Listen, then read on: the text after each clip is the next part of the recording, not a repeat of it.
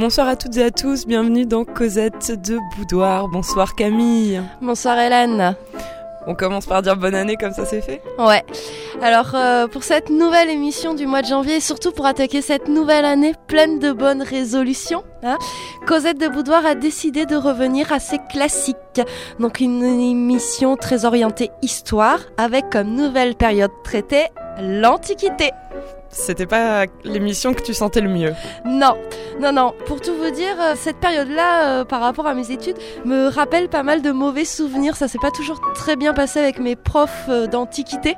Hein, on va les appeler comme ça. Et donc, c'est pour ça que cette émission s'appelle Cosette de Boudoir va se faire voir chez les Grecs. Bon, bah comme ça, le thème est donné. Antiquité, on va se faire voir chez les Grecs. Donc on va s'intéresser dans cette émission à la figure de l'homme grec, hein, l'homme viril par excellence. Donc c'est les valeurs masculines qui vont être survalorisées dans cette société. Et puis aussi évidemment à la place des femmes, hein, euh, certes euh, la euh, gynécée, mais on va aussi déconstruire de nombreux fantasmes. Non, l'homosexualité n'était pas en vigueur car cette catégorisation n'existe pas à l'époque. Donc on va aujourd'hui vous expliquer tout ça et puis on va bousculer un petit peu vos schémas de pensée. On va aussi faire un petit peu de linguistique et de grec ancien, donc une rentrée musclée pour vos cerveaux. Ouais, pour le mien surtout, parce que déjà t'as lâché le mot euh, donc tu nous dis on va faire un petit point vocabulaire, bah il y a intérêt parce que c'est pas très simple tout ça. Alors en plus la question des sources est plutôt complexe, hein. on a que des fragments, c'est aussi pour ça que j'aimais pas du tout cette période. Peu de texte, mais on vous en a trouvé pour Cosette de Boudoir. Alors c'est vrai qu'on va plus s'intéresser à l'analyse des discours qu'aux pratiques puisque euh, là on peut pas faire d'anthropologie avec les Grecs. Hein. Alors ça va être plutôt une émission centrée sur la Grèce classique, hein. Athènes au 5e siècle avant Jésus-Christ, mais vous inquiétez pas, on ira voir chez la rivale Sparte ce qui se passe. Et puis c'est euh, le siècle des philosophes de la République, hein. c'est le siècle de Périclès. Voilà, c'est la période finalement qu'on traite le plus, c'est celle qu'on a tous vue à l'école. Hmm. Alors on va garder notre petite euh, tradition du poème en introduction et je vous avoue que là je l'attendais depuis longtemps et euh, je me suis fait un petit peu plaisir donc je vous propose comme poème La belle Hélène. Le conte de l'Isle, poème antique, Hélène 1852. Muse, volupté des hommes et des dieux, vous qui charmez d'Élias les bois mélodieux, Vierge lyre d'or, Vierge sainte d'acanthe, des sages vénérés, nourrice éloquente, Muse, je vous implore, et toi, divin chanteur, qui des monts délétères habite la hauteur, Dieu dont l'arc étincelle, ô roi de l'Icorée, qui verse aux humains la lumière dorée, immortel dont la force environne mille, si mes chantes sont doux, si mon enceinte plaît, célèbre par ma voix, Dieu jeune et magnanime, Hélène aux pieds d'argent, Hélène au corps sublime. Euh, voilà, c'était Camille qui, pour notre plus grand plaisir, lisait La Belle Hélène. Spéciale dédicace. Alors, juste comme ça, hein, pour savoir, donc Hélène est euh, née d'un œuf conçu par Leda, hein, qui avait été séduite par Zeus transformée en cygne. Donc, euh, dès son plus jeune âge, elle est très très belle, Hélène, puisqu'âgée de 12 ans, elle va se faire enlever par Thésée. Ensuite, elle est délivrée par ses frères euh, Castor et Pollux. Hein, c'est pas une blague, hein, ils s'appellent vraiment comme ça. Elle va ensuite épouser euh, Ménélas, devenir reine de Sparte. Paris arrive, la séduit, l'enlève et la guerre de Troie débute. Ah et puis Hélène aussi euh, était blonde alors qu'elle est grecque. Mais oui, mais c'est ce qui faisait sa grande beauté. Ouais. Alors au programme, d'abord l'homme grec, puis euh, les formes d'amour et de sexualité valorisées dans cette Grèce antique, et enfin on s'intéressera aux femmes. Très bien. Alors on va commencer tout de suite euh, avec l'homme grec. L'homme grec, c'est vraiment une virilité exacerbée. Et cette virilité, en euh, grec ancien, et vous excuserez mais ma prononciation, hein, voilà, c'est pas. Tu parles pas grec euh, comme ça couramment. Quoi. Non, non, ni même latin, donc euh, voilà, c'est vraiment pas mes périodes. Hein. Donc la virilité dans le grec ancien, ça s'appelle l'andreia. Voilà. Et euh, c'est vraiment les comportements et les actions euh, de l'homme achevé, le parfait masculin. Donc ça fait référence à la guerre, à la vaillance, à la dominance sexuelle. hein. et c'est à la fois un mode de reconnaissance, un mode de formation, une affirmation personnelle et aussi une puissance sexuelle. Puisque chez les Grecs, hein, on stigmatise les trembleurs, c'est-à-dire ceux qui ont eu peur pendant les guerres, hein, ceux qui n'ont pas tenu leur rang dans la phalange. On stigmatise aussi les hésitants et les peureux. Qu'est-ce qu'on leur fait? On les stigmatise. hein. Alors, le, véritablement, le dieu grec qui représente cette virilité, c'est Hermès. Hermès, c'est hermaphrodite. Alors, Hermès, c'est le fils de Zeus et de Maïa, qui est une nymphe. C'est le messager des dieux, le gardien de la virilité. C'est pour ça qu'il est souvent représenté avec un phallus dressé. Et c'est en s'accouplant avec Aphrodite que va naître Hermaphrodite. Ah. Voilà. Et Hermaphrodite symbolise l'union des deux sexes, le séduisant autant chez les hommes que chez les femmes. Symbole de perfection, beauté et virilité. Ah d'accord. Mais moi j'aime beaucoup ce passage. Alors là, c'est pas la Grèce, c'est chez les Latins, c'est Ovide qui raconte très bien la création d'Hermaphrodite et c'est clairement Hermès il se fait violer, mais vraiment violer par Aphrodite. J'aime beaucoup ce texte. Alors, il faut savoir que la virilité, finalement, c'est vraiment une construction idéologique. hein. C'est le portrait idéal de l'homme grec comme élément d'un groupe sexué. Et euh, c'est vraiment, par exemple, Hercule qui va symboliser dans la mythologie grecque hein, cette Andrea. Est-ce que cette notion d'Andrea est réservée euh, aux hommes ou est-ce que les femmes elles peuvent aussi en faire euh, preuve? Parce que c'est le courage en fait. Alors, les femmes peuvent faire preuve d'Andrea. hein. Hérodote qualifie Artémis d'Alicarnasse de euh, cet adjectif-là, puisque sa conduite de la guerre et sa sagesse l'a placée à l'égal des meilleurs généraux pendant la Deuxième Guerre médique contre les Perses. D'accord. Alors, l'Andrea guerrière va rejoindre l'Andrea euh, politique, hein, puisque euh, ces qualités-là sont aussi les qualités requises pour l'homme citoyen, qui est un petit peu le, le sujet euh, de la société grecque. Et tout de suite, on sent cette importance dans l'éducation de la fabrique des mâles. hein. Par exemple, le père, il reconnaît son fils en faisant le tour de la maison avec euh, son enfant, et c'est comme ça qu'il annonce la naissance, en fait, Ouais. et qui va l'inscrire dans cette éducation euh, des hommes grecs. Il allait pas signer un papier à la mairie quoi. Alors cette éducation des hommes grecs, hein, à cette éducation à la l'Andrea, s'articule surtout autour de rites d'initiation qui vont permettre de passer d'une virilité potentielle à une virilité assumée. Et donc ces rites d'initiation sont des rites collectifs et de construction sociale et s'organisent autour de trois étapes.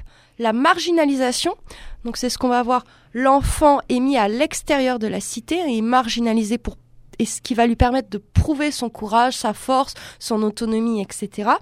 L'inversion, c'est-à-dire qu'on va inverser les sexes. Euh, des garçons vont, vont être euh, Élevé comme des filles. comme des filles, c'est-à-dire ils vont avoir une sexualité féminine, c'est-à-dire de dominer. D'accord. Et certaines filles, notamment à Sparte, vont avoir les cheveux rasés, vont être habillées en homme pour leur première nuit de noces, etc. Et puis, le dernière étape, c'est la réintégration à la société. D'accord. Alors ça c'est pour euh, Athènes. Alors ça, c'est un petit peu pour toute la Grèce antique. Ensuite, il y a des euh, spécificités à chaque cité. Ouais, d'accord, parce que c'est ça, la Grèce antique, du coup, ça, ça, ça recoupe euh, des territoires immenses.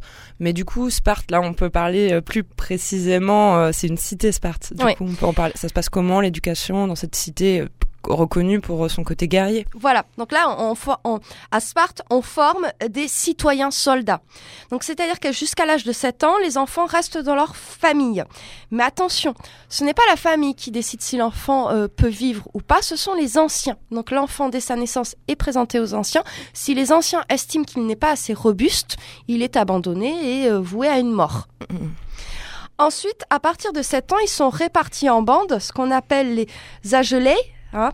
Ils vivent en collectivité.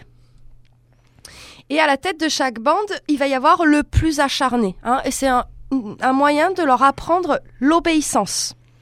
Ça veut dire que finalement, ils, ils, mettent des jeunes en groupe et celui qui se démarque comme étant le plus dominant, on lui reconnaît en fait cette capacité à dominer les autres. C'est ça.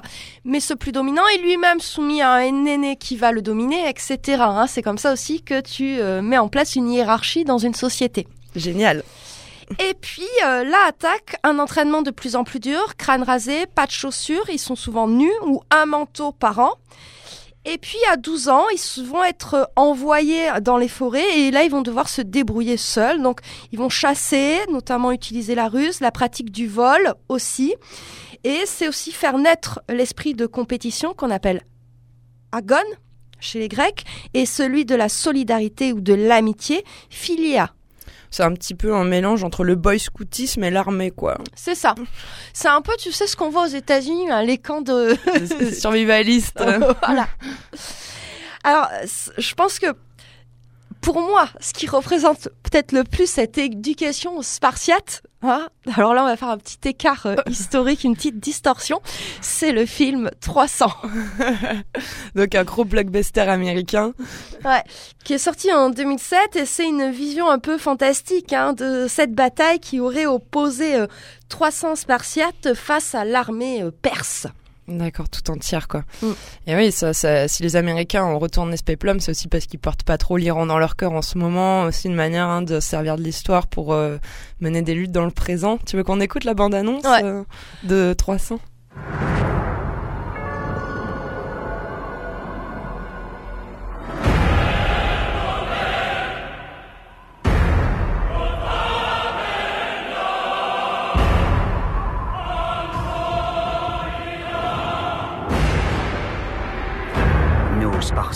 descendons du grand Héraclès. On nous apprend à ne jamais reculer, ne jamais se rendre, et que mourir sur le champ de bataille est la plus grande gloire que l'on puisse atteindre. Spartiates, les meilleurs guerriers que le monde ait jamais connus. C'est calme maintenant. Ils ont surgi de l'obscurité. Tremblez Sparte sera réduite en cendres les mille nations de l'Empire perse vont s'abattre sur vous Tu menaces mon peuple d'esclavage et de mort C'est de la folie De la folie? C'est cela, Sparte Nous résistons, nous combattons. Une nouvelle ère a commencé. Une ère de liberté. Et chacun saura que 300 Spartiates leur vie pour la défendre.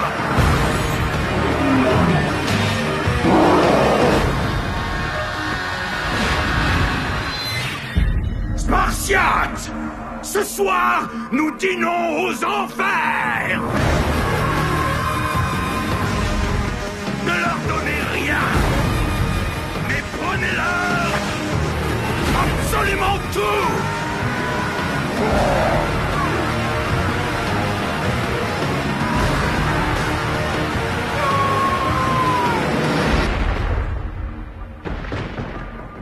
de fureur nous attend. Alors, moi, je crois que ma réplique préférée, c'est euh, Ce soir, on dit nos enfers. ouais, c'est très subtil tout ça. Mais, mais c'est vrai, le, le, péplum, ça a été vraiment un, genre euh, à la mode euh, dans le cinéma hollywoodien. Donc, c'était plutôt dans le cinéma classique hollywoodien dans les années 50, mais c'est clairement bien revenu sur les écrans dans les années 2000. Alors qui traite aussi du monde plutôt latin, mais il y a trois également. Ouais, c'est vraiment aussi le péplum, la, grosse excuse pour montrer des corps masculins hyper musclés, hyper huilés, avec des petits slips, hein, euh, parce que 300 ils se battent en slip quand même, je le précise. Ouais, c'est chouette. Alors Athènes, c'est un petit peu plus souple au niveau de l'éducation. C'est-à-dire que ça s'appelle l'éphébie, hein, cette éducation-là, elle ne dure que deux ans. Alors que chez Sparte, ça dure de tes 7 à tes 18 ans. Bon, alors chez les Grecs, ok, il faut être euh, viril, on l'a compris, mais euh, quand même, il y a cet aspect du, corps qui est hyper important. On y pense tout de suite. On parle du péplum. Euh, voilà, quand on pense à la Grèce antique, on pense le, le, corps, l'érotisation. Mm, on est dans une société qui propose des modèles esthétiques où la nudité masculine occupe une place majeure. Hein. Euh, c'est vrai que euh, les Grecs pratiquent la nudité dans euh, beaucoup de circonstances de la vie collective, hein, le sport, le bain, certaines processions religieuses. La nudité masculine s'étale partout sans complexe, et donc là on va avoir un lien entre beauté physique et qualité morale. Ouais, c'est dommage qu'on ait laissé tomber ça. Tu t'imagines les églises remplies de gens tout nus? Oui, mais je sais pas si Jésus aurait été d'accord. Pourtant, il était un peu tout nu aussi. Ouais, cloué en slip, le gars, quand même. Alors, les canons esthétiques chez les Grecs, c'est un teint allé pour les hommes. Attention, pour les femmes, il faut avoir la peau blanche. Une musculation saillante. Un corps non épilé. hein. Et on va même avoir des concours de beauté chez les éphèbes, hein, notamment beauté plastique, endurance, courage, comportement. Alors les éphèbes, c'est les jeunes en fait. Les éphèbes, voilà, c'est les jeunes qu'on éduque. Hmm. tout ce qui est trop raffiné ou des pratiques féminines attire la méfiance. C'est-à-dire porter les cheveux longs, c'est un signe de féminisation. Et c'est des choses qui sont propres aux barbares. Donc les Grecs rejettent euh, tout ce qui est différent en fait de leur modèle, hein, un petit peu. Et évidemment, le lieu où la nudité est omniprésente, c'est évidemment Le stade. le stade ou euh, le gymnase. Hein. Donc le gymnase est formellement interdit aux femmes et euh, c'est le lieu où les hommes s'entraînent nus puisque gymnose ça veut dire nu en grec. D'accord. Et donc c'est vraiment le lieu où on va cultiver à la fois les valeurs viriles mais aussi la beauté masculine avec notamment l'utilisation d'huile pour éviter le dessèchement de la peau, l'hydrater, souligner les muscles, capter la lumière, renforcer le hâle. Et euh, ce corps est aussi mis en valeur par la variété des postures hein, euh, des sports pratiqués. Là, là, je suis en train de visualiser un, un concours, tu sais, de Monsieur Univers, de Monsieur Muscle, euh, le culturisme, on va chercher le mot, où finalement ils se mettent et de l'huile et des trucs pour tanner la peau aussi. Enfin, Et euh, moi, il y a une sculpture qui me fait vrai, qui, qui je trouve euh, condense tout ce qu'on vient de dire, c'est le disco ball de Miron. Hein. oui, le lanceur de disque. Voilà. Et Mm. là, on a les muscles saillants, la posture sportive, euh, tout ce qui érotise ce corps masculin. Je propose qu'on s'écoute un petit texte que tu vas nous lire, Hélène, qui prouve les bienfaits de s'entraîner nu. Resplendissant, épanoui, tu passeras ton temps dans les gymnases au lieu de traîner sur la place à jacasser des alambicages barbelés, comme on fait à présent, et de te laminer la cervelle pour une chinoiserie ergotamberlificotante. Tu descendras au parc des loisirs, où sous les oliviers sacrés tu t'exerceras à la course, le front ceint d'une souple couronne de joncs, avec un camarade aussi vertueux que toi, Florent Bon le chèvrefeuille, la libre paix du cœur, le peuplier et ses jonchés de feuillage argenté, et le printemps te versera son allégresse, lorsque le platane et l'ormeau se chuchotent leurs secrets. Si tu fais ce que je dis, tu auras toujours le teint bien vermeil, les épaules larges, le torse musclé, la fesse dodue, la verge menue, la langue succincte. Mais si tu adoptes les façons d'à présent, d'abord tu auras le teint tout blafard, les épaules maigres, le torse fluet, la fesse chétive, la verge pesante, la langue pendante, et la harangue à n'en plus finir. Alors, messieurs, si vous voulez avoir un fessier rebondi et une verge fine, vous savez ce qu'il vous reste à faire. Ouais, en même temps, tu vois, on, parle euh, du sport, mais c'est marrant, c'est le sport, c'est quand même un des domaines de la société civile qui conserve, qui est assez réactionnaire au final. Si on voit les stades aujourd'hui, à part l'athlétisme où ce sont des disciplines mixtes ou encore les piscines, on voit qu'il y a clairement, euh, voilà, les stades sont remplis euh, d'hommes et bon, on peut juste trouver dommageable qu'aujourd'hui on fasse du sport en survêtement. Ah, toi, t'es pour qu'on revienne au truc des Grecs, quoi. Ouais, qu'on qu'on fasse euh, tu sais, du rugby tout nu, des mêlées tout nus, tout ça serait bien plus rigolo. Ok. Donc, le ministère de la Jeunesse et des Sports, si vous entendez cet appel. Faites plaisir, faites-moi plaisir. Alors, il faut savoir hein, que ces compétitions sportives sont réservées à une certaine élite sociale. Tout le monde ne peut pas aller au gymnase, tout le monde ne peut pas participer au concours de beauté, tout le monde ne peut pas participer à ces compétitions sportives. Bon, ça c'est encore pareil aujourd'hui, sauf que maintenant les prolos ils peuvent faire du sport, mais il y a encore des, des sports qui sont euh, clairement, voilà, si on pense au, au sport anglais, c'est exactement la même chose. Il y a un siècle, faire du tennis, euh, si t'étais mineur, t'allais pas taper un tennis le samedi, quoi. hein. Euh, au pire, tu faisais un peu de foot, mais voilà quoi. Bon, allez, revenons-en euh, à, à nos, à nos Grecs. Alors, je- forcément, je vais poser euh, une question. euh, on pense euh, forcément aux vases hein, qui, qui sont, euh, qui montrent cette esthétique. Mais pourquoi ils ont des petits zizi? Alors, pourquoi les Grecs ont des petits zizi sur les vases? Parce que c'est une convention. En fait, les statues ou les vases qui représentent euh, des héros grecs avec de petits sexes suggèrent la bonne éducation du propriétaire. C'est une alors l'obscénité chez les Grecs n'est pas tant dans l'exposition des organes sexuels, mais dans le fait d'offrir un gland découvert ou une verge trop volumineuse. C'est-à-dire que tu peux vexer ton hôte si tu lui offres un vase avec une trop grosse bite, quoi. Il peut se sentir mal. Ouais, parce que bon, quand même, c'est dans le salon. Après, le jour où on a des invités, c'est pas terrible. Mais du coup, oui, on posera la question hein, au Vatican. Pourquoi les anges aussi ils ont des tout petits zizi Est-ce que c'est pareil pour des histoires de bienséance euh, Pourquoi? Alors, chez les Grecs, ce qui est important, c'est l'amitié. Hein, et cette amitié glisse souvent dans de l'amour. Mm. Et on pense évidemment hein, à Achille et Patrocle, les héros. Évidemment, tout de suite, hein, chic les Patrocles. Hein. Les héros de Homère dans l'Iliade. Hein. Euh, donc ils ont été élevés ensemble et lorsque Patrocle euh, meurt sous les coups d'Hector, Achille euh, va être désespéré, c'est ce qu'on voit dans ce chant 18 de l'Iliade. Donc on vient d'annoncer à Achille la mort de Patrocle son amant et meilleur ami. À ces mots, la plus sombre douleur trouble les yeux d'Achille. Il prend des deux mains de la cendre noire et brûlante, et, la répandant sur sa tête, en souille son beau front et ses vêtements divins. Étendu dans la poussière, il couvre de sa haute stature un long terrain, il s'arrache les cheveux. Les captives que sa valeur et celle de Patrocle avaient acquises, livrées au désespoir, remplissent les airs de leurs cris, se précipitent hors des tentes autour du héros, se frappent le sein et tombent évanouies, tandis qu'Antiloque, versant un torrent de larmes et, tirant d'un cœur généreux de profonds soupirs, tenait les mains d'Achille et craignait qu'il ne s'armât de son fer pour attenter à ses jours. Achille pousse des hurlements terribles. Sa mère vient à son secours. Voici ce que lui répond Achille. Mourons, interrompit Achille, le cœur gonflé de douleur et de courroux, puisque j'ai laissé tuer mon ami sans le défendre. Il a expiré loin de sa patrie, désirant l'appui de mon bras. Et moi, qui ne dois point revoir mon palais, je n'ai été d'aucun secours à Patrocle, ni à d'autres de mes compagnons tombés en foule sous les coups d'Hector. Je suis resté assis près de mes vaisseaux, comme un poids inutile de la terre, tandis que la valeur est telle que si d'autres l'emportent sur moi dans les conseils, nul d'entre les Grecs ne m'égale au combat. Ah, périsse au séjour des dieux et des hommes la discorde et la colère qui pousse le plus sage au transport de la fureur, qui, plus douce que le miel, distille dans le cœur de l'homme, mais bientôt s'y accroît et le trouble de sombres vapeurs comme une noire fumée.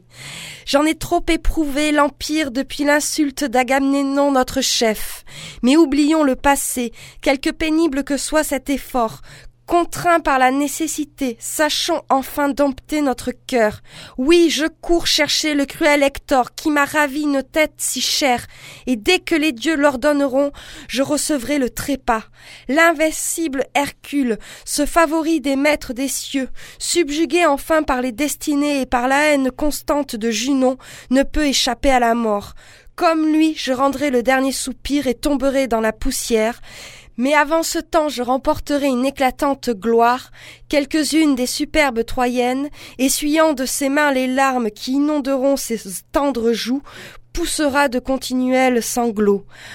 Qu'on éprouve enfin que je me suis longtemps éloigné des combats.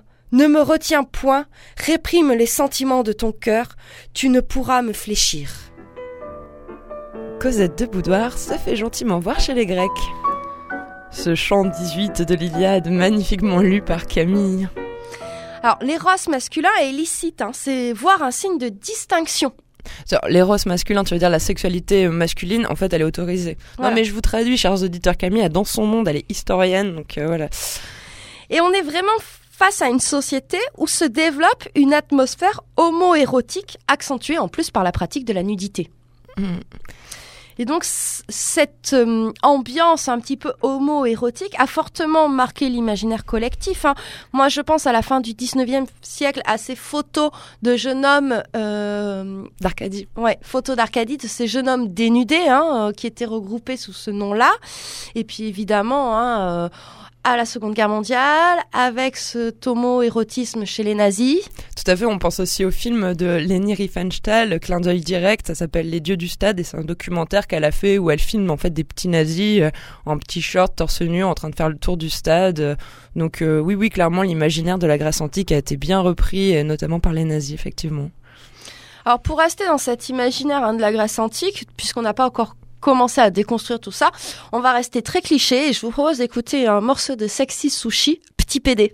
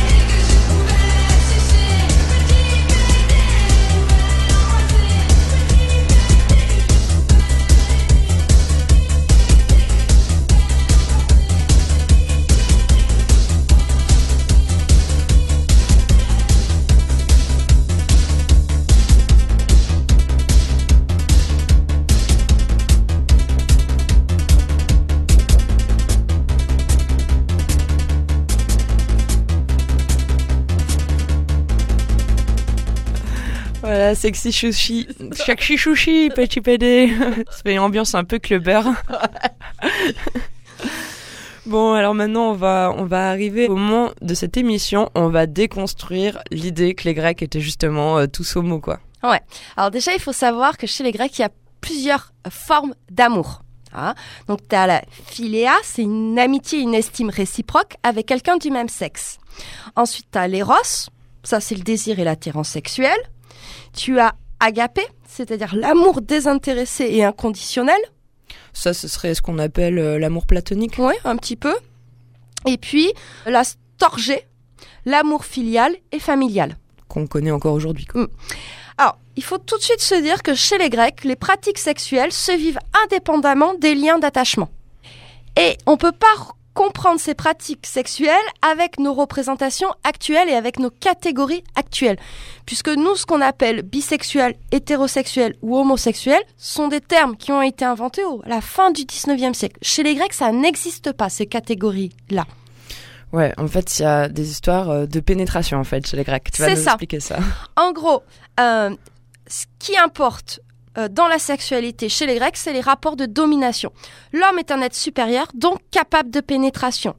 celle ou celui qui est pénétré est inférieur, peu importe le sujet pénétré. Ça peut être la femme, un garçon, un esclave sexuel, une prostituée ou un prostitué. C'est-à-dire, représentons-nous tout de suite la scène. Un homme grec sodomise un autre homme grec. C'est pas la peine de les traiter d'homosexuels, en fait. Pas du tout. Le gars qui enfile l'autre dira, mais ça va pas, t'es un malade, moi je suis un guerrier. C'est ça. Ouais. Je suis un homme viril, en Mm. fait. Voilà. Donc, ce qui est important chez eux, c'est dominant, dominé, pénétrant, pénétré, actif, passif. Et ça, c'est des catégories qu'on retrouvera chez les Romains. Mais ça, tu nous en reparleras dans une autre émission. Donc, du coup, la sexualité masculine est survalorisée et la sexualité féminine est complètement dénigrée. Mais les femmes, elles peuvent pénétrer des gens avec des doigts. Oui, mais ça, non. Les Grecs, non. Il y a des tabous. Ils sont pas d'accord. Non, ok. ils sont pas d'accord. Alors, il faut savoir que c'est quand même, euh, on dit euh, les Grecs l'homosexualité, pourtant c'est une, sexu- c'est une société qui est homophobe, puisqu'on ne on n'accepte surtout pas une relation durable entre deux hommes entre eux. Hmm. En fait, ce qu'on nomme homosexualité aujourd'hui, chez les Grecs, ça s'appelle pédérastie, et c'est une relation intime, pédagogique, transitoire avec un adolescent. Ah, très bien. Le terme pédérastie est, est ressorti pendant les périodes manif pour tous et tout ça. Ouais, mais s'il se rendait vraiment compte à quoi ça renvoie, peut-être qu'il l'utilisera un peu moins. Alors, on va parler de cette pédérastie. Donc, à Athènes, cette relation pédagogique est entre un jeune époux citoyen qui va initier un jeune prépubère à la vie sociale et à l'intimité amoureuse pour en faire un citoyen. C'est un rite initiatique de passage de l'âge adulte à la qualité de citoyen. Cela n'existe que dans une certaine aristocratie ou bour- bourgeoisie. Hmm. Donc c'est l'amant, l'éraste, qui est âgé d'une trentaine d'années, qui peut être marié, hein, va se choisir son aimé, qu'on appelle Héromène, qui a environ 12 ans, et il fait son choix en fonction de sa beauté, sa jeunesse. Surtout, l'Héromène doit être imberbe. C'est vraiment euh, Le critère, quoi. le critère. Hein. Après, quand t'as du poil, t'es un homme, quoi. C'est ça. Et donc l'amant va consacrer tout son temps et tous ses efforts pour en faire un bon citoyen. Il en est responsable. Et c'est une honte, à l'époque une pure tare, si tu n'as pas des romaines ou si toi et romaine, tu n'as pas des rastes. C'est- ça veut dire que tu as reçu une mauvaise éducation, que tu es un mauvais citoyen. D'accord. Et donc la relation prend fin quand les poils arrivent. Une sorte de parrainage indexé sur le poil. Voilà. Alors moi, je vous propose un petit extrait d'Histoire de la virilité qui revient sur ces histoires d'âge. 12 ans, bel âge, qui m'enchante. Mais l'enfant de 13 ans a beaucoup plus d'attrait. Avec deux fois 7 ans, vous avez une fleur des amours plus esquisse, encore plus charmeur, celui qui va rentrer dans son troisième lustre. 16 années des dieux, 17 n'est pas pour moi, c'est réservé à la chasse de Zeus. Si d'un gars plus âgé encore on était pris, ce n'est plus de jeu d'enfant, c'est chercher la réplique. Il est très joli ce texte. Donc l'objectif de cette pédérastie, c'est de détourner les jeunes hommes du monde de la sexualité féminine. Puisqu'ils sont en train d'apprendre une sexualité avec les hommes, on est sûr qu'ils vont laisser les femmes et donc les histoires de lignage tranquilles. D'accord. Il y a vraiment une survalorisation hein, de ceux qui pratiquent, puisque c'est destiné à la bourgeoisie ou la très haute aristocratie, une survalorisation de ceux qui pratiquent cette pédérastie. hein. Donc on a Socrate, euh, voilà, c'était euh, Périclès, euh, euh, ouais, même Sophocle qui se serait fait voler euh, un manteau par un jeune et euh, voilà, c'était euh, très courant. Ah là là, c'est grec. Et leur sexualité débridée. T'as vu, moi, en fait, j'ai envie de maintenir les préjugés. Et oui, parce qu'en fait, chez les Grecs, ce qui fait euh, aussi euh, la virilité, c'est d'arriver à dominer son éros. Hein c'est l'orienter, le satisfaire selon les codes sociaux en vigueur. Et c'est ce qui demande un très long apprentissage et une importance de la maîtrise de soi. Ouais, en, fait, ça veut dire que, par exemple, les gens euh, illustres dont tu parles, Socrate et tout ça, il allait pas au bordel, quoi. Enfin, tu, tu il côtoyait pas des lieux comme ça de dépravation non plus, quoi. Justement, ce que tu dis avec les romaines, c'est quelque chose qui est valorisé, cadré, enfin, admis par la société, au final. euh, la, les- la société grecque a ses tabous. Mais bon, Mm. on va en reparler. Ouais. Alors, la sexualité débridée, hein, elle est réservée aux dieux. Il y a que qui peuvent avoir, qui sont pas obligés de maîtriser leur héros, de le dominer. Eux, ils peuvent se faire plaisir. Donc là, on, a, on vous a choisi un petit, euh, des petites histoires comme ça. Alors, la présélection a été faite par la super BD Sex Story et dedans, on en a choisi quelques-unes. Alors, si vous voulez euh, un petit peu creuser ces histoires de sexualité et de mythes, moi, je vous renvoie à une très très bonne série qui passe en ce moment sur Arte qui s'appelle Les Grands Mythes. Et, voilà, et qui euh, reprend chaque mythe et qui vous l'explique bien. Bon alors, vas-y, montre-nous à quel point l'Olympe était un immense lupanar. Donc dès le début, hein, déjà ça commence. Donc l'origine du monde selon les Grecs, c'est Gaïa et euh, Ouranos qui vont s'accoupler. Gaïa enfante les titans, les cyclopes, les géants, que Ouranos essaie de refouler dans le ventre de la Terre. Un des enfants euh, de Gaïa, Chronos, va euh, tuer euh, le père Ouranos alors que celui-ci s'apprête à pénétrer euh, Gaïa. Il lui coupe le sexe et le sang du divin phallus coule dans le sexe de Gaïa et donc la féconde et donc là va en sortir tous les démons du mal et le sexe d'Ouranos tombe dans la mer Égée et va se transformer en Aphrodite. Il y a aussi euh, Priape. Alors là, c'est Aphrodite qui s'unit à Dionysos, dieu du vin bien sûr et de l'amour.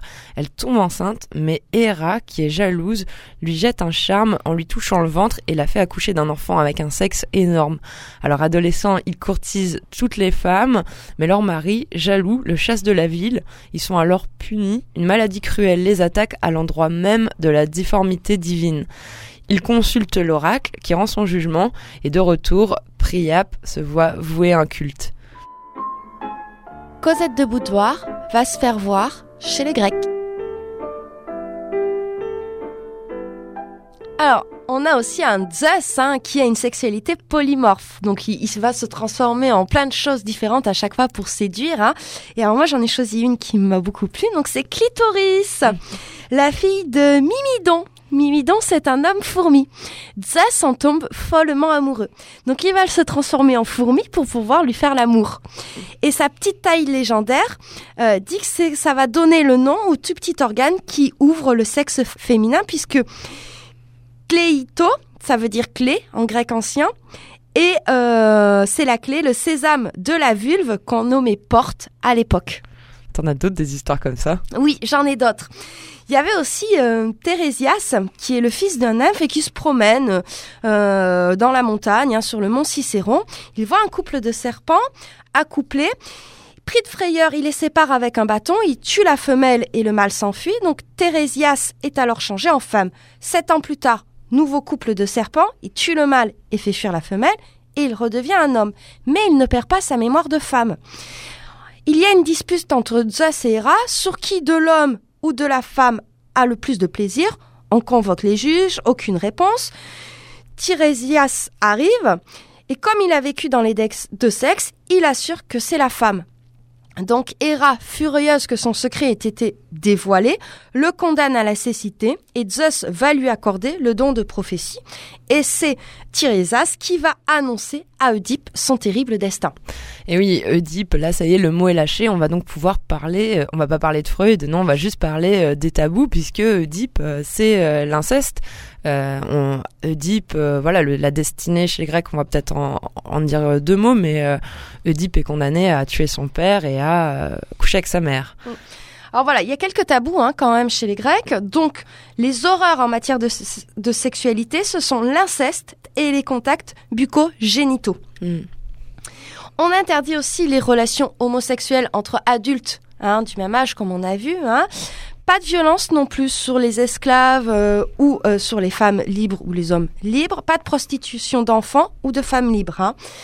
Et puis on a un mépris des euh, Gatapigonae, qui sont les enculés en, en- en traduction littérale, des euh, Zoroproitoi, les larges culs, hein, ou des Génides, les efféminés. D'accord, Donc quand je vous dis que c'est une société homophobe, là on le voit bien. tout à fait.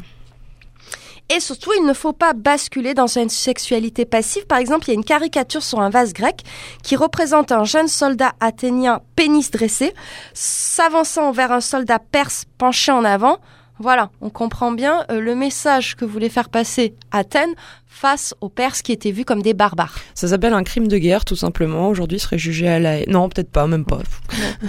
à voir. À voir. Alors, chez les philosophes aussi, on parle de sexualité. Hein, euh, euh, Platon, Socrate et autres philosophes se promènent euh, pour discuter euh, des grands thèmes et ils sont nommés les péripatéticiens. Ceux qui font le tour. Voilà, c'est ça la traduction. Alors c'est véritablement dans le banquet de Platon où euh, chacun va essayer de donner ses définitions de l'amour. Donc je vous renvoie à ce texte-là que j'ai trouvé insupportable quand j'étais en terminale. euh, Donc, tu t'y es pas replongé depuis. voilà, exactement. Chez les philosophes, euh, il y a quand même, et chez les Grecs de manière générale, il y a deux activités qui sont très valorisées, c'est boire et séduire, et c'est vraiment cette idée du banquet ou euh, du euh, symposium. Voilà. Bon, on fait le tour de la virilité, l'homosexualité masculine qui n'en était pas, et les femmes dans tout ça. Alors, euh, c'est vrai que dans les figures, on a beaucoup de figures mythiques féminines, hein, euh, de déesses. Tout à fait. Et elles ont un rôle inverse du statut des femmes dans la vie réelle, tout simplement. Les déesses sont craintes pour leur pouvoir et leur puissance parce que dans la société grecque, les femmes sont complètement niées. Elles sont renfermées dans la gynécée, c'est-à-dire la maison. Dans le fait d'enfanter, en fait. Voilà, c'est ça.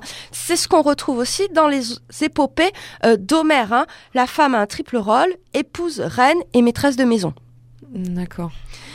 Alors c'est vraiment une société patriarcale. Hein. euh, alors c'est compliqué aussi de voir le, le terme femme de façon binaire comme dans notre époque contemporaine, puisqu'il y a beaucoup d'autres distinctions qui rentrent en compte dans la société grecque. Tout d'abord celle de citoyen et d'esclave. Et par exemple, si la citoyenne n'a pas d'autonomie politique et doit fidélité à son époux, elle peut euh, aller au temple, participer à des événements euh, religieux ou festifs, ou encore gérer des biens domestiques et gérer aussi euh, l'oikos, c'est-à-dire la maisonnée. L'esclave, elle, elle est complètement niée par la société grecque. Oui, bon, toi qui es spécialiste de l'histoire des femmes, tu sais aussi que c'est souvent euh, lié aussi au statut social, enfin qu'on peut pas comme ça comparer, il n'y a pas un rôle pour les femmes à travers l'histoire, quoi. Ouais, c'est voilà. toujours fonction de la classe sociale aussi, quoi. Et donc cette, euh, cette misogynie, on la retrouve dans une pièce de théâtre hein, d'Aristophane qui s'appelle L'Assemblée des femmes, et dont tu vas nous lire juste le début. Ô brillant éclat de la lampe d'argile, commodément suspendu dans cet endroit accessible au regard, nous ferons connaître ta naissance et tes aventures, façonnées par la course de la roue du potier, tu portes dans tes narines les splendeurs éclatantes du soleil. Produis donc au dehors le signal de ta flamme comme il est convenu. À toi seul notre confiance, et nous avons raison, puisque, dans nos chambres, tu honores de ta présence nos essais de posture aphrodisiaque. Témoin du mouvement de nos corps, personne n'écarte ton œil de nos demeures. Seul, tu éclaires les cavités secrètes de nos aînés, brûlant la fleur de leur duvet. Ouvrons-nous furtivement des celliers pleins de fruits ou de liqueurs bachiques. Tu es notre confidente et ta complicité ne bavarde pas avec les voisins. Aussi connaîtras-tu les dessins actuels que j'ai formés, à la fête des cires, avec mes amis? Seulement, nul ne se présente de celle qui devait venir. Cependant, voici l'aube. L'assemblée va se tenir dans un instant, et il nous faut prendre place en dépit de Phiromaque, qui, s'il vous en souvient, disait de nous. Les femmes doivent avoir des sièges séparés et à l'écart. Que peut-il être arrivé? N'ont-elles pas dérobé les barbes postiches qu'on avait promis d'avoir, ou leur a-t-il été difficile de voler en secret les manteaux de leur mari?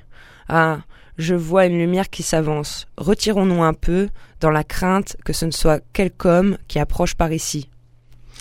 Alors, cette pièce de théâtre est une sorte d'utopie communiste, hein, euh, dans lequel le, le poète s'en prend cette fois-ci aux Athéniennes, qui, sous l'influence de Praxagora, s'introduisent déguisées dans l'assemblée du peuple, font passer une loi qui les investit du gouvernement et établissent la communauté des biens. Moi, ça m'aurait plu. Ça m'étonne pas. Mais voilà, il en a fait une critique de ça. D'accord. Alors, ce qui est très très important finalement à la société grecque, c'est le mariage. À la fois parce que ce sont des, ça permet de réaliser des ambitions politiques, mais aussi ce sont des nécessités économiques. Ce sont des grandes familles qui euh, s'allient euh, entre elles, tout simplement. Le mariage n'a toujours servi qu'à ça, en fait. Alors, euh, l'homme a la puissance sur les femmes, qu'elles soient épouses, mères, sœurs, filles. C'est lui qui décide de tout. On a aussi euh, une importance donnée au lignage. Il faut euh, se reproduire. hein, il faut former, il faut avoir de futurs citoyens.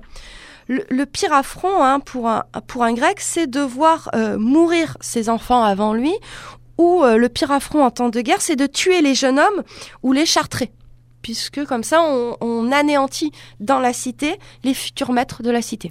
Ouais, souvent, en- dans les deux, trois petits textes dont on a eu vent dans l'histoire de la virilité par Vigarello, euh, quand il faisait des prisonniers, euh, il castrait tout le monde, Mm. en fait. Alors, le statut des femmes est un petit peu différent entre les cités, hein, là aussi très complexe. On va juste comparer Athènes et Sparte. Et euh, en gros, de manière générale, valait mieux être une femme à Sparte qu'à Athènes, hein, puisque la femme athénienne est une éternelle euh, euh, mineure. hein. elle ne possède aucun droit juridique ni droit politique.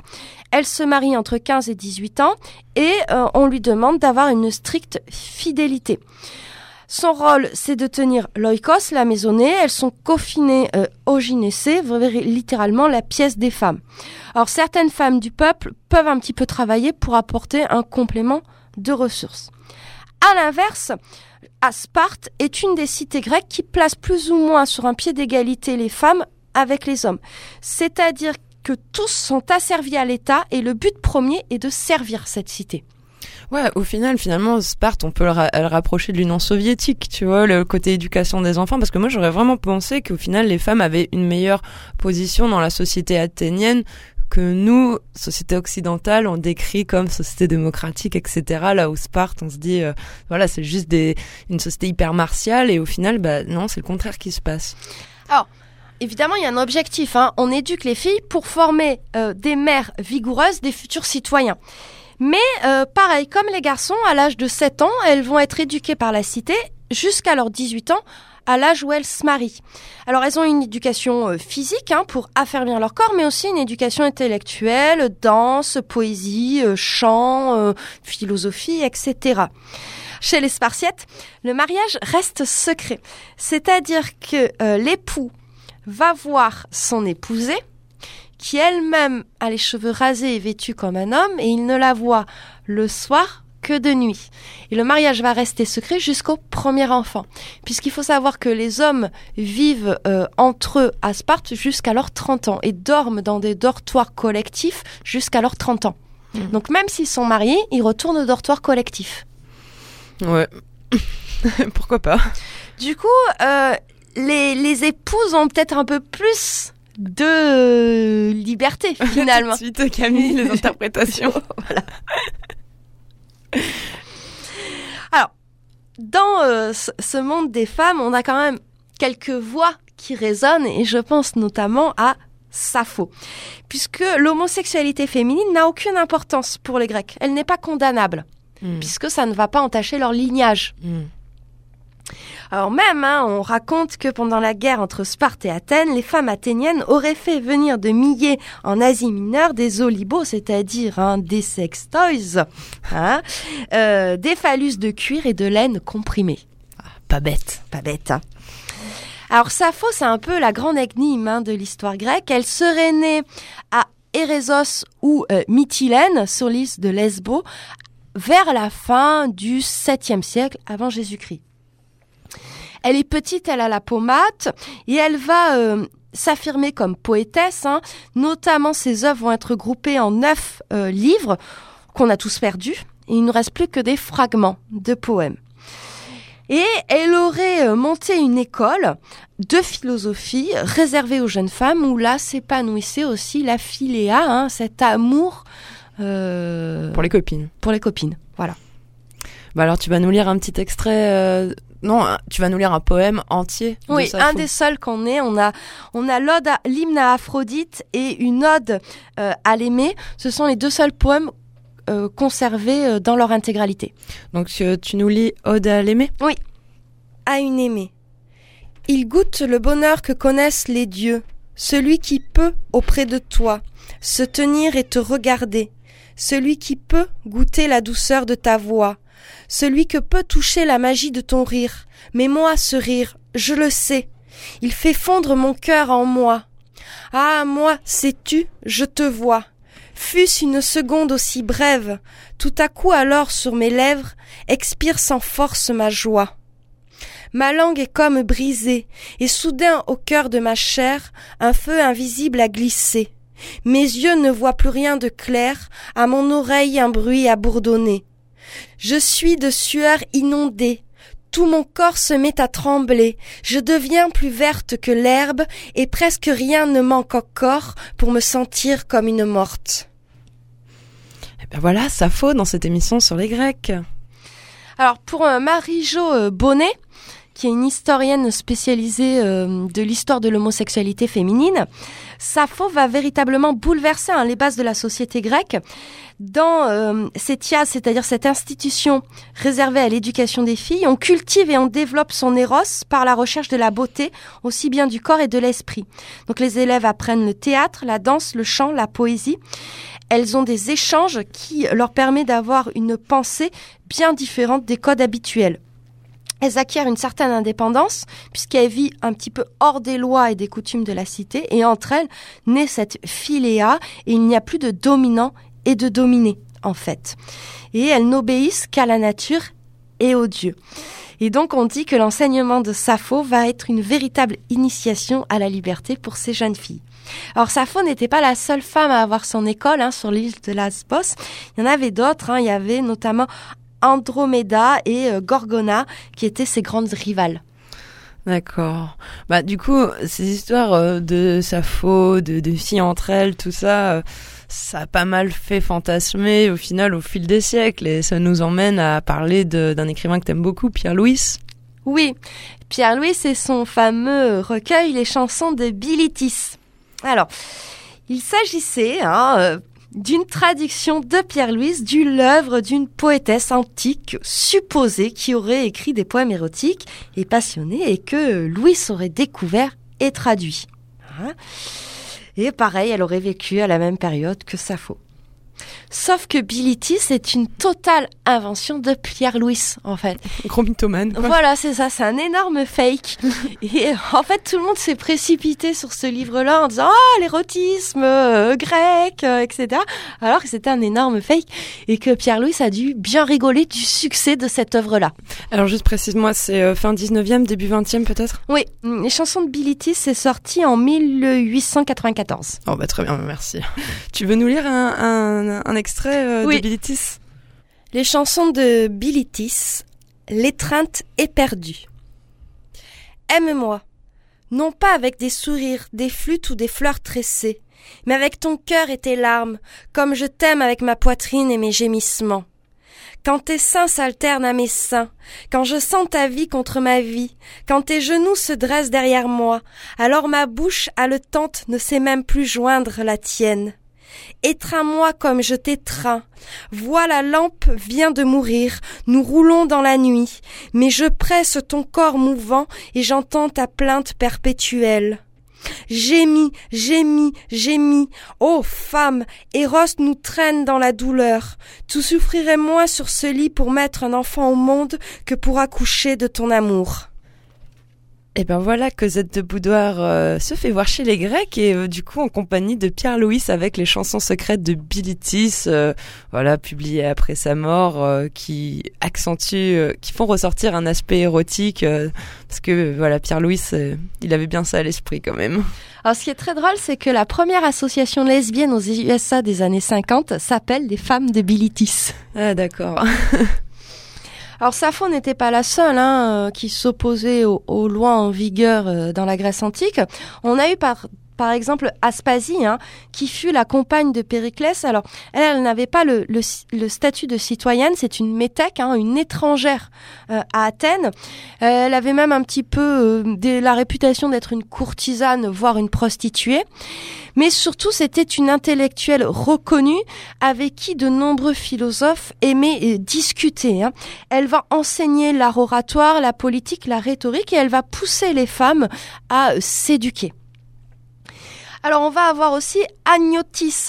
Agnotis, cette femme est très intéressante puisqu'en gros c'est la première femme gynécologue de la Grèce antique. Pour pouvoir euh, étudier, elle va se travestir en homme et au tout début même, elle va euh, euh, se présenter pour des accouchements habillées en homme. Les femmes athéniennes n'en veulent pas, donc elle dévoile qu'elle est une femme. Du coup, elles vont lui faire confiance. Et Agnotis, euh, gynécologue, euh, va avoir un succès énorme. Donc les autres gynécologues les autres médecins euh, vont l'accuser euh, de corruption, de débauche et de viol, et elle va être obligée de révéler sa véritable identité. Et euh, elle va éviter la peine de mort parce que les Athéniennes vont faire plier les juges en disant c'est une très bonne accoucheuse. D'accord. Et enfin, on va terminer peut-être avec la plus célèbre, Antigone. Ouais, voilà. Antigone, c'est celle qui dit non. Hein. Donc, elle est la fille d'Oedipe et de la reine Jocaste. Et en fait, elle va s'opposer à Créon, euh, son oncle, puisqu'elle veut euh, enterrer son frère Polynice. Et euh, Créon s'oppose à, à cet enterrement. Et donc, elle va défier les lois de la cité et, et elle va en mourir pour ça. Très bien. Donc on va on va s'arrêter un petit peu sur la figure d'Antigone. On va faire on va vous lire euh, deux versions, celle de Sophocle et celle d'Anouilh. Pour la première version, celle de Sophocle, tu fais Ismène et je fais Antigone et on verra plus tard pour la deuxième version. Quoi? Tu songes à l'ensevelir en dépit de la défense faite à toute la cité? C'est mon frère et le tien, que tu le veuilles ou non. J'entends que nul ne soit en droit de dire que je l'ai trahi. Mais malheureuse, si Créon s'y oppose. Créon n'a pas à m'écarter des miens. Pour moi, en tout cas, je supplie les morts sous la terre de m'être indulgent, puisqu'en fait, je cède à la force, mais j'entends à obéir au pouvoir établi. Les gestes vains sont des sottises. Sois tranquille, je ne te demande plus rien. Et même si tu voulais plus tard agir, je n'aurais pas la moindre joie à te sentir à mes côtés. Sois donc, toi, ce qui te plaît d'être. J'enterrerai, moi, Polynice, et serai fier de mourir en agissant de telle sorte. C'est ainsi que j'irai reposer près de lui. Cher à qui m'est cher, saintement criminel. Ne dois-je pas plus longtemps plaire à ceux d'en bas qu'à ceux d'ici, puisqu'aussi bien c'est là-bas qu'à jamais je reposerai. Agis, toi, à ta guise, et continue à mépriser tout ce qu'on prise chez les dieux. Je ne méprise rien. Je me sens seulement incapable d'agir contre le gré de ma cité. Voilà, c'était euh, Antigone, mais de Sophocle. Et cette fois, on va s'arrêter à Antigone, mais par Anouilh. Cette fois, tu fais Antigone et je fais Ismène. Tu sais, j'ai bien pensé, Antigone. Oui, J'ai bien pensé toute la nuit, tu es folle. oui. Nous ne pouvons pas. Pourquoi? Il nous ferait mourir. Bien sûr. À chacun son rôle. Lui, il doit nous faire mourir. Et nous, nous devons aller enterrer notre frère. C'est comme cela que ça a été distribué. Qu'est-ce que tu veux que nous y fassions? Je ne veux pas mourir. Moi aussi, j'aurais bien voulu ne pas mourir. Écoute, j'ai bien réfléchi toute la nuit, je suis l'aîné, je réfléchis plus que toi. Toi, c'est ce qui se passe par la tête tout de suite, et tant pis, c'est une bêtise. Moi, je suis plus pondéré, je réfléchis. Il y a des fois où il ne faut pas trop réfléchir. Si, Antigone, d'abord, c'est horrible, bien sûr, et j'ai pitié moi aussi de mon frère, mais je comprends un peu notre oncle. Moi, je ne veux pas comprendre un peu. Il est le roi, il faut qu'il donne l'exemple. Moi, je ne suis pas le roi. Il ne faut pas que je donne l'exemple, moi. Ce qui lui passe par la tête, la petite Antigone, la sale bête, l'entêtée, la mauvaise, et puis on la met dans un coin ou dans un trou. C'est bien fait pour elle, elle n'avait pas qu'à désobéir. Allez, allez, tes sourcils joints, ton regard droit devant toi, et te voilà lancé sans écouter personne. Écoute-moi, j'ai raison, plus souvent que toi. Je ne veux pas avoir raison. On a essayé de faire une sorte de battle parce que quand on a préparé l'émission, on n'était pas. euh, chacune avait un petit peu ses prérogatives. Moi, j'aime beaucoup l'Antigone d'Anouilh. Toi, tu avais un attachement au, au premier texte, en fait. Ouais, c'est ça, le, Voilà. le premier quoi. Alors, il faut savoir qu'Antigone, elle, elle a plusieurs visages. hein. Dans Sophocle, elle, défend la religion et la famille. Chez Anouilh, c'est la figure de la résistante. Oui, bon après, voilà. Voilà, En quelle, à quelle année était écrit Antigone d'Anouilh 44. Ouais, voilà. Voilà. Alors, il faut savoir que Brecht, en 62, on fait aussi une version. Cocteau, en 22. Donc voilà, elle a été reprise plein de fois. Même Duras. Même Duras. Euh, et puis, euh, moi, je vous propose d'écouter un tout petit extrait d'Antigone euh, of Chatilla. hein. Ça a été une pièce montée en 2016 à Marseille. Et cette pièce est jouée par 17 réfugiés syriennes. C'est ça ce qu'il y a de beau avec Antigone, c'est que c'est un mythe éternel en fait.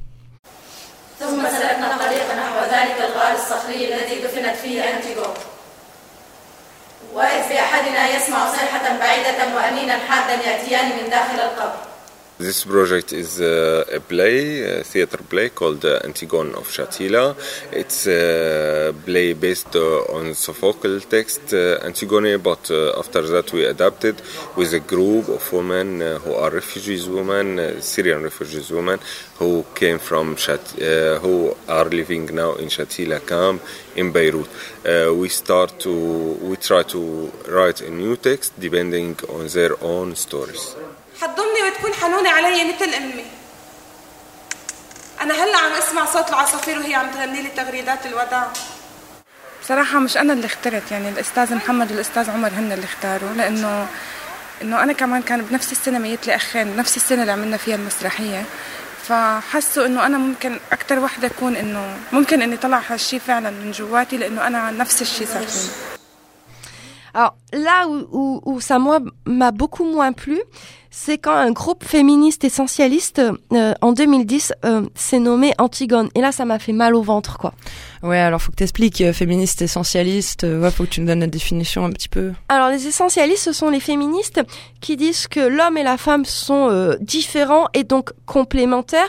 Et en fait, elles renvoient à une sorte d'essence féminine. Les femmes devraient avoir des droits parce que euh, c'est les mères, parce que voilà, c'est tout, ce qu'on déteste en fait. Ouais, d'accord. Donc c'est un petit côté aussi manif pour tous là. Exactement. Alors moi, je vous propose pour terminer cette émission qu'on s'écoute un petit morceau de rap de La Gale. Hein Euh, c'est un morceau qui s'appelle Comptez vos morts. Et si Antigone devait revenir, moi je pense qu'elle viendrait avec des textes comme ça un peu aujourd'hui.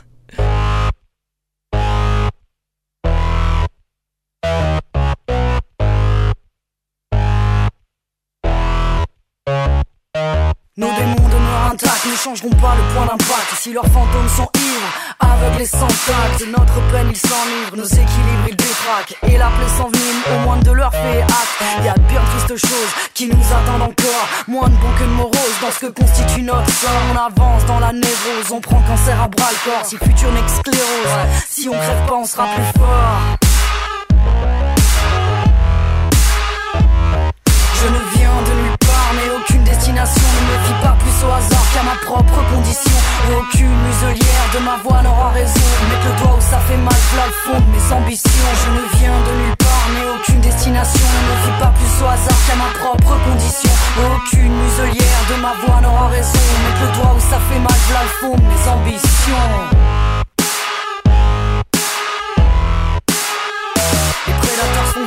C'est une drôle d'époque.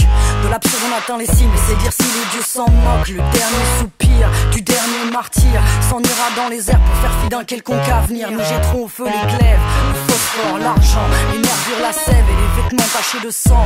Comptez vos morts, répertoriez vos corps, car à l'absolu, nous nous sommes dévolus. Nous nous tenons au tournant du suicide permanent. N'avons qu'un seul pas à faire pour sombrer plus qu'auparavant dans les cratères, désastres, critères, néfastes. Au point du jour, la catastrophe n'est qu'une tâche dans l'espace. D'une main balayée, d'un point tout dégommé, ça tient qu'à un seul fil. Et ça sert à rien de questionner, ça fait trop longtemps qu'on cause, trop longtemps qu'on se ment. Et l'unique chose qui reste à faire se prépare à base de carburant. Je ne viens de nulle part, n'ai aucune destination. Ne me fie pas plus au hasard qu'à ma propre condition. Aucune muselière de ma voix n'aura raison. Mettre le doigt où ça fait mal, plat le fond de mes ambitions. Je ne viens de nulle part, n'ai aucune destination. Ne me fie pas plus au hasard qu'à ma propre condition. Aucune muselière de ma voix n'aura raison. Mettre le doigt où ça fait mal, plat le fond de mes ambitions. Je ne viens de nulle part, n'ai aucune destination. Ne me fie pas plus au hasard qu'à ma propre condition. Aucune muselière de ma voix n'aura raison. Mettre le doigt où ça fait mal, plat le fond de mes ambitions. Je ne viens de nulle part, n'ai aucune destination. Ne me fie pas plus au hasard qu'à ma propre condition. Aucune muselière de ma voix n'aura raison. Mettre le doigt où ça fait mal, plat le fond de mes ambitions. C'était la gale dans Cosette de Boudoir, parce qu'on va se faire voir chez les Grecs que Camille pense que ce texte, eh ben, il pourrait tout à fait être dit par une Antigone actuelle.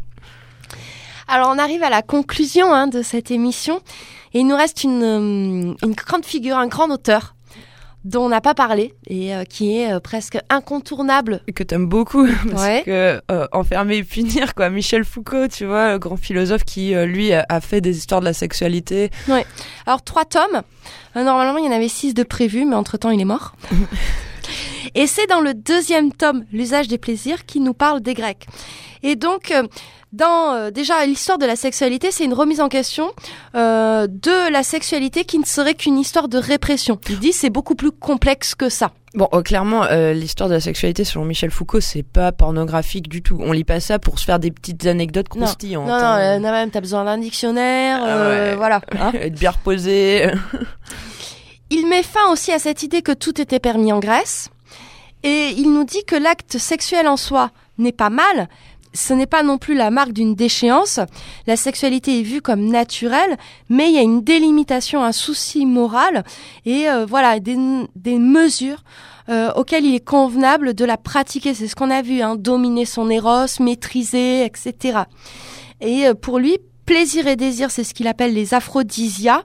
Et euh, cette idée de tempérance est un exercice de la liberté. Alors, comme on l'a vu, la société grecque privilégie le mâle. L'identité masculine est dominante. C'est le seul accès aux politiques et à la citoyenneté. hein. Les hommes sont le seul groupe dominant de la cité. Importance soutenue aux jeunes hommes, puisque ce sont les futurs euh, citoyens. hein. Survalorisation des relations entre hommes. L'importance de l'éducation, le souci des lignées, va permettre à la cité euh, de se maintenir. Les trois signes de virilité chez les Grecs, c'est gloire des armes, avoir une femme légitime, une épousée qui tient bien son, ta maisonnée, Qui ferme bien sa gueule. voilà, c'est ça, et pouvoir, pouvoir politique. Très bien. Alors, on- on va pousser. Est-ce qu'il n'y a pas un parallèle à en faire entre cette survalorisation du masculin au 5e siècle, qui est aussi l'âge d'or de la démocratie grecque, Mhm. Et euh, avec la survalorisation du masculin qu'on va connaître avec la Révolution française ou la Troisième République Ah, bah, c'est vrai que euh, là, franchement, c'est une bonne question, et une bonne question d'historienne à se demander au final si euh, les hommes ne se revalorisent pas dans les moments où ils veulent acquérir des droits. C'est un peu ça. Je Ouais, c'est ça. C'est-à-dire mais- que euh, on te dit la démocratie, c'est euh, le pouvoir au peuple, etc. Mais en fait, tu t'aperçois que la démocratie, quand elle se met en place, elle survalorise qu'une partie. Ouais. Voilà, qu'un groupe. Elle en fait un groupe dominant. C'est ce qui, tu vois, qui m'a un petit peu hum, intriguée. Me dire, est-ce que euh, après là, il faut, nous faudrait Sciences Po en fait. C'est eux, hein, les spécialistes des institutions de la démocratie, de la République, tout ça. Est-ce que voilà, est-ce que la démocratie s'accompagne pas aussi d'une survalorisation du masculin et donc n'est pas euh, l'affaire de tous? Alors cette émission a été préparée avec évidemment Tous nos préjugés. voilà. Histoire de la virilité de Vigarello. La chair interdite de Diane Ducré. Sex Story. Histoire des femmes de Perrault. Tome 1. L'Antiquité. Très bien. Et le mois prochain? Eh bien, le mois prochain, on va peut-être parler d'ambiguïté. Bah n'en dis pas plus, ça sera ambigu. Voilà. Ah, très bien. Bon, bah écoute, merci Camille pour euh, ce beau travail. Je sais que c'était pas ta période euh, favorite. Moi, je te l'ai réclamé depuis des années, cette émission. Donc, euh, merci beaucoup, ça fait très plaisir. Mais de rien, et promis, l'année prochaine, je ferai les Romains. Ah, génial.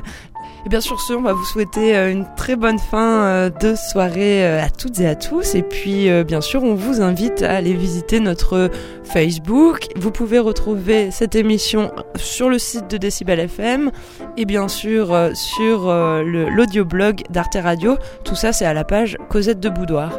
Très bonne soirée à tous.